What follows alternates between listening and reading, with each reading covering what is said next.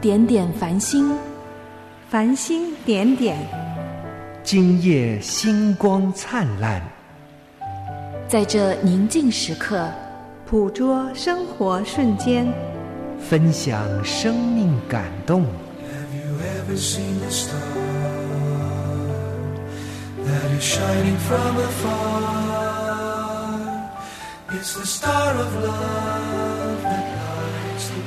零点繁星，让我们与您零距离互动。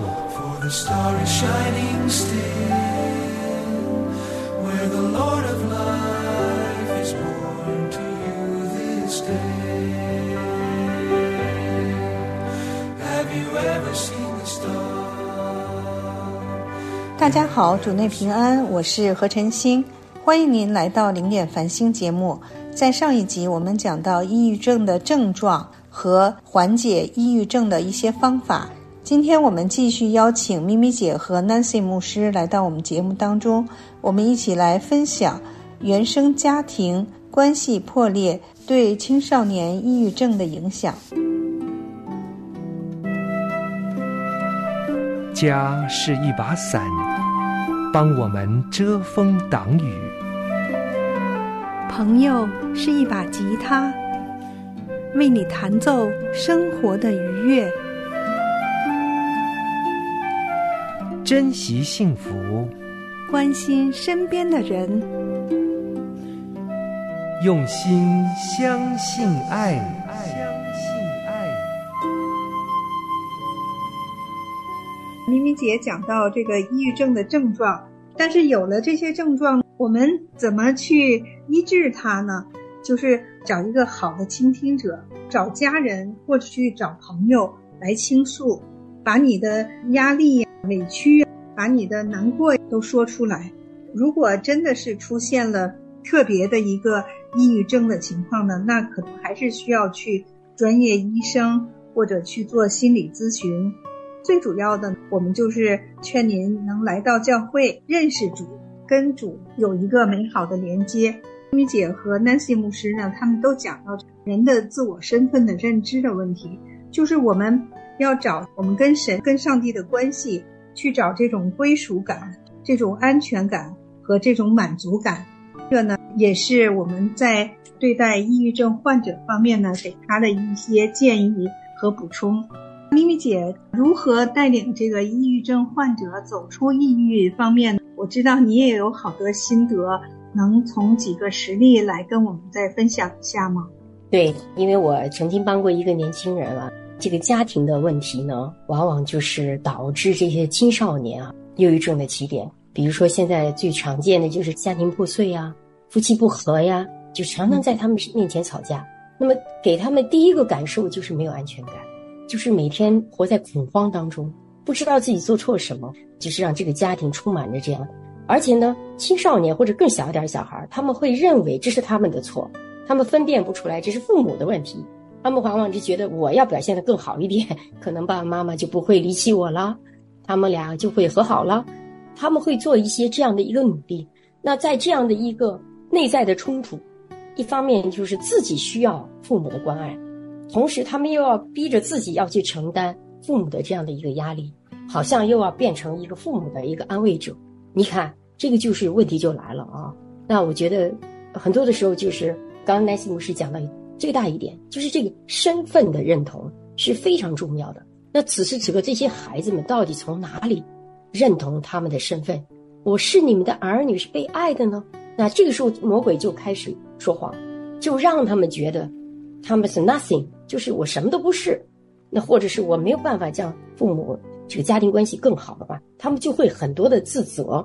其实忧郁症很多的时候就是活在一种什么呢？就是无力呀、无能啊、无爱呀、无望的作用，甚至是无用。他们觉得自己没有用，这样子所谓四无五无的这样的一个黑暗的光景当中。你知道吗？所以这个时候是特别的需要得安慰的，尤其是孩子们，因为他们确实是无辜的，特别是这个忧郁症的人，容易产生自责、内疚，甚至这种自责、内疚，往往让他们对他们自己完全的不接纳。不接纳到一个地点，甚至是觉得他们不够好，那都是因为他们造成的。而且呢，又在一个信心不足、能力不足的这样的一个情况下，他们更多的就是失望和绝望，以至于就是以自杀了结内心的一个很大的一个痛苦。所以，我想我们的青少年，我们家庭的一个孩子，会出现这样的一个状况。真的，我就呼吁所有的做父母们，真的要学习彼此相爱，不管你们说。是错误也好，是对也好，那个不重要，重要的是在孩子面前成为他们一个爱的榜样，就是彼此相爱。夫妻不和，这是社会上的一大祸害。你问问忧郁症的背后，都是一个苦难，都是一个痛苦的故事。夫妻相爱，儿女呢就可爱。为什么？因为你家庭的环境是很快乐的，你知道吗？是充满喜乐的、喜悦的。让孩子们知道他们是被喜悦的儿女，他们的身份的认同，他们就会从哪里？从父母那儿而得到。特别是做父亲的，我建议你们往往要去认同你们的妻子和孩子。这是妈妈就是我世界上最好的，你的母亲是我娶的最好的太太，我的家里面的孩子是我世界上最好的儿女。当你要用这样的身份认同的时候，这些孩子们第一心定了，他们有自信心，他们有。知道自己的存在是非常有价值感的。第二，他们知道我是被爱的，是被父母所爱的。人只要有两点：一个，你认定了自己是谁；第二，你认定自己是被爱的，你就不会去轻易的把自己去杀了呀，或者是用一些极端的方法哈。这是我对这些家长们的一个建议。那特别是现在，如果你有忧郁的孩子哈，你也别给他贴标签儿好像就说哦，他就是忧郁症哈。好像走不出来。我曾经帮助一对夫妻，帮助他们逃学的孩子、抑郁的这些孩子走出来，确实是不容易。这两个父母啊，哭到一个地方，没有办法去承受。但是我当我了解他们背景的时候，是因为他们长期的分居，然后长期让这个孩子跟着谁呀？跟着爷爷奶奶。那么爷爷奶奶没有办法，没有能力去帮助这个孩子到中学去处理他跟老师的关系，或者是同学的关系，以至于这个孩子就害怕了，不敢去上学。那当妈妈跟爸爸知道这个情况的时候，你知道这个爸爸妈妈很有意思。妈妈就到上海去上班，这个爸爸呢住在哪里？住在他自己的妈妈家，他去陪他妈妈。可是这个孩子谁来关注呢？谁来关心呢？所以当他们知道这个情况的时候，我就建议他们：第一，向孩子道歉，承认我们自己的过犯。当我们去承认我们对孩子缺失了一个关爱的时候，孩子其实他们也愿意承认啊，我确实焦虑忧郁啊，我确实在哪里。我出现问题了，那么做父母的就好帮助他。所以他们两个人在一起的时候呢，我说你们俩也要互相道歉，不仅仅是跟孩子道歉，也互相道歉。因为夫妻分开了这么长时间，你们也没有互相关爱，所以对于孩子来讲，好像就是学习比什么都重要。当他学习好像不得力的时候，他就没有办法接受他自己了。当然，我觉得在家庭里面，不管你学习好不好，不管你的工作好不好，不管你做事的好，我们永远是家人。我们大家在一起，我们两个帮一个，总是能帮心吧，对吧？所以这个家庭呢，陪他们走了很久很久一段哈。当然，让他们去认识神也是一个过程，他们就不知道说这位上帝对我有什么用。那我们就一起祷告，那么慢慢的让这个爸爸在这个家里面承担他的责任，妈妈也要进入他的角色。那这些孩子们，这个孩子就回到自己的家里面。开始我就建议他们先出去玩，因为你突然把他又弄得回学校，他没有办法去面对，所以他们这个夫妻就放下一切，带着这个孩子先去游玩。那么在游玩的过程中间，他们就倾听了这些孩子们的很多的心声，因为这小孩从小其实对他们就有怨言，因为他还不知道他为什么就被拒绝放在爷爷奶奶家，那他总觉得对于他的同伴来讲，人家都是跟父母住，他跟爷爷奶奶住，外公外婆住。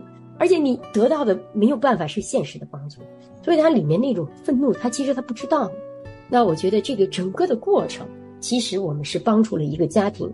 抑郁的症的人，往往拖累的是家庭。所以呢，不是说好像我们一定要帮助这个患者走出来，其实往往我们自己也要靠着耶稣，也要寻求一个帮助，帮助我们自己来帮助抑郁症的人一起走出来。所以我觉得。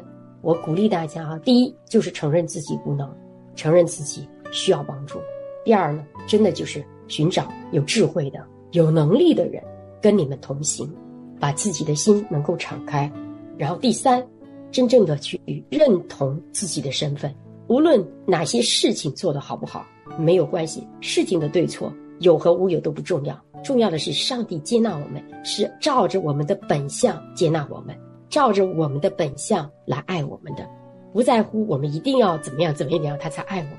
他乃是在我们的罪人的时候，他就爱上了我们。所以，我们的天赋可以医治所有的伤心，所有的破碎。他可以将光明进到黑暗里，将黑暗化为光明，将咒诅化为祝福，使贫穷的得以富足。所以，他是可以改变的。第三呢，我觉得就是要加入群体，特别是你要有一个归属感，要加入到教会里面，在教会一群的弟兄姐妹。跟你一起同行，那我相信养一个孩子是很难的。你面对一个病人是非常困难的，都是需要很多人一起的。但是在一个神的家里面，有弟兄姐妹大家一起，这个担子就是轻省的。但是当我们在一个群体里面去，大家一起祷告去医治他，或者一起来帮助他的时候，哎呀，我觉得是很精神的。我最近有一个姐妹也是因为家庭的暴力，产生了很多的。一些焦虑啊、抑郁啊的情绪也很长时间了，我都觉得我已经陪他六年，我觉得我都被拖垮了哈。因为毕竟我们承认自己的能力也是有限的，我也需要更多的人帮我，需要主耶稣来帮我，所以我就把他带到我们小家里。当我们整个小家一起来关爱他、为他祷告的时候，但是我发现他来了这几个月，他是改变的真的很大。那弟兄姐妹呢？这个给他一点一杯水，那个给他一杯水。你知道，他那个活水的源泉就可以被挖出来，然后可以去涌流。然后，我觉得最重要最后一点，遇见神的十字架，遇见耶稣的十字架，这是对所有抑郁症的人是最大的一个医治，因为只有十字架，他才能把那个痛啊，当主耶稣在那说忍受的所有一切的，不管我们的是所有的什么样的情绪。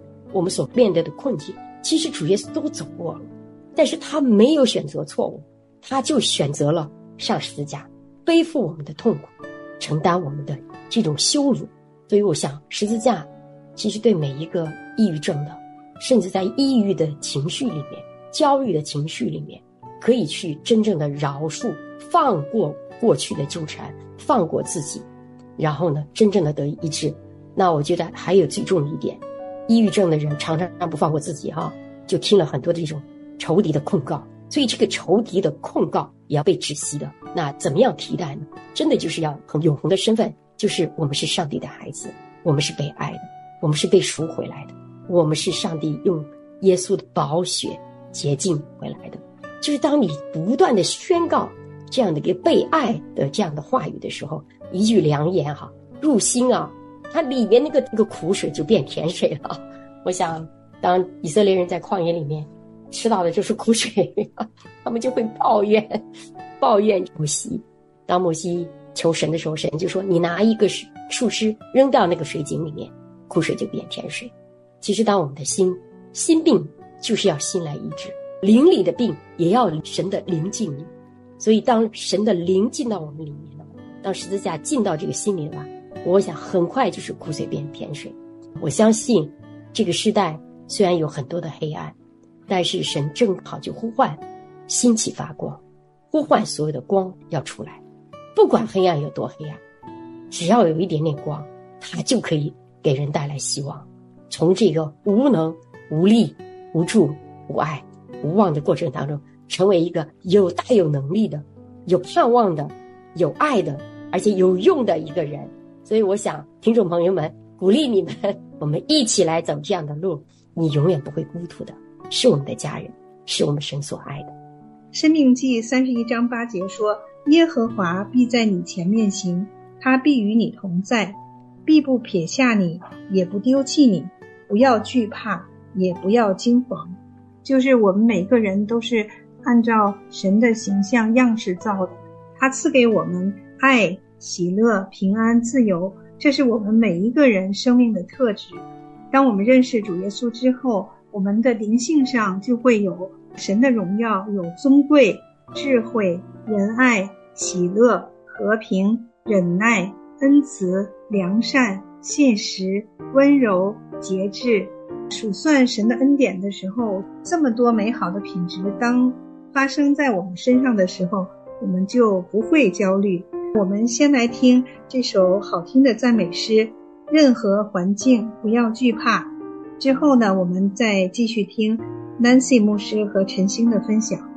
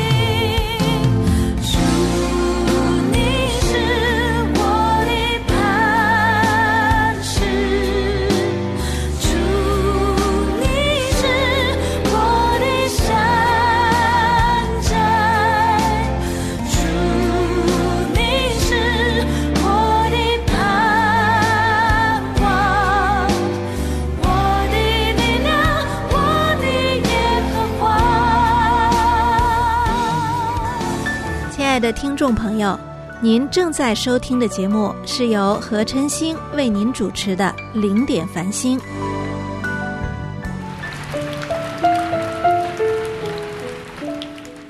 雨后彩虹，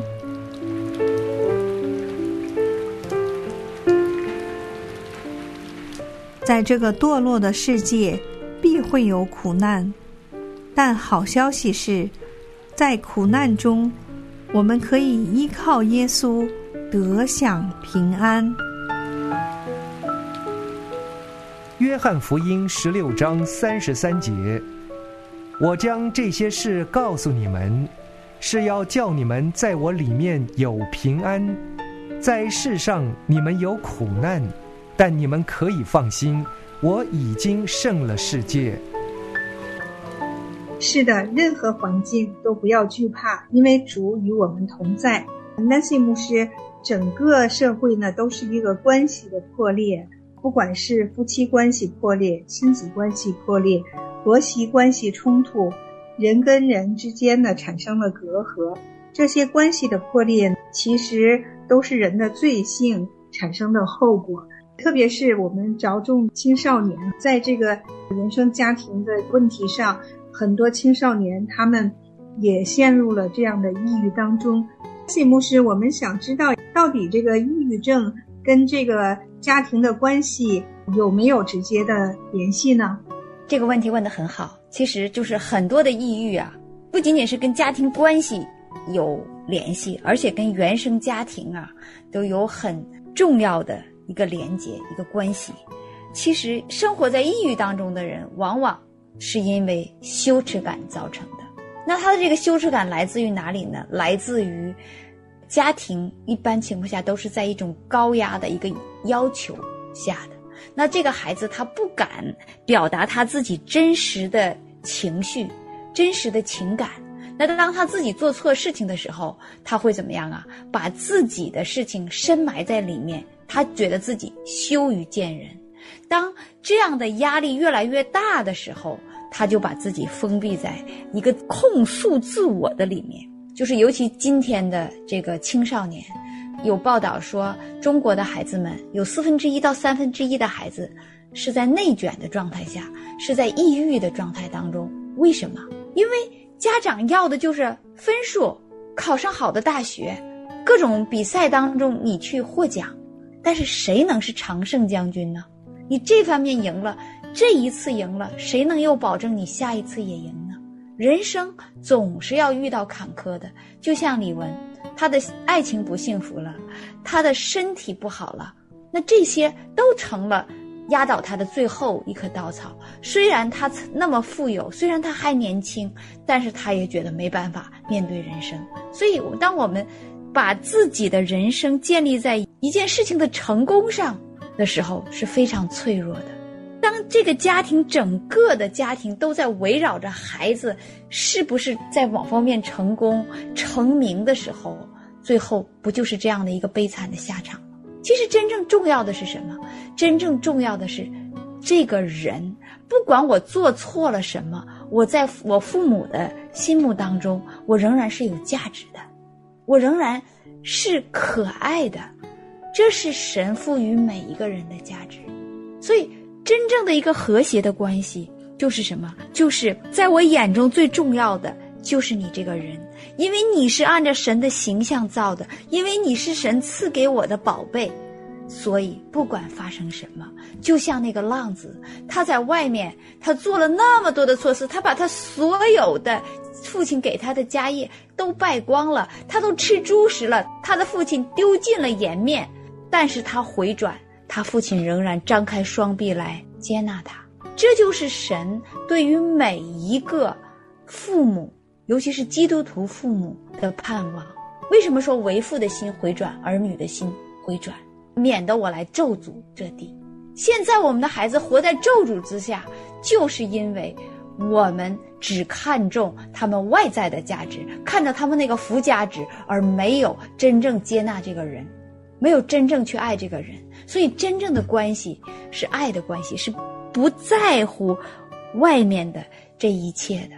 还有呢，尤其是像我们这一代基督徒，可能都是第一代。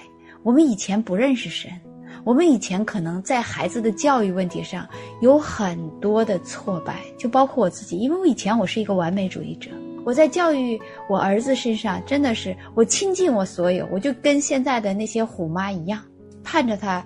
方方面面都出色，是。当一个方方面面都出色的人，他跌倒的时候，他更没有力气爬起来，因为他不能面对他的失败，他不能接受他的失败，他觉得他只有成功了，他才值得被爱，他就会觉得自己不配被爱，他也感受不到你的爱，所以神就借着这样的环境，反而来让我修复我以前做错的，让我去肯定我的孩子，你就是。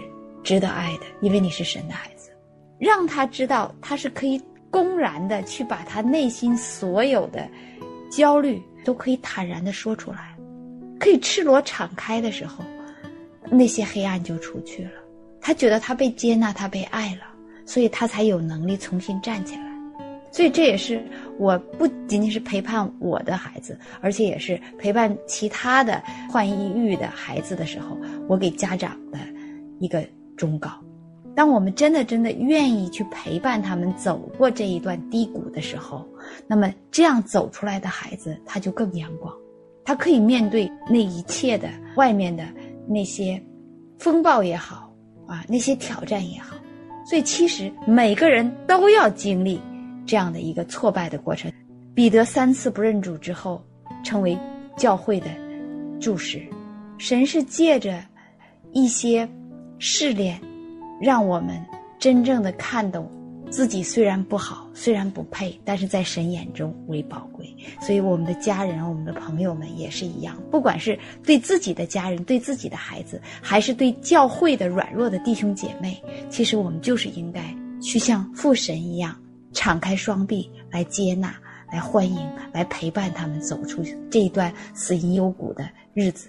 那这样的情况下，我们就一起得胜了。所以，爱的连接最重要，肯定他们的身份，肯定他们在主里是蒙爱的，是被拣选的族类。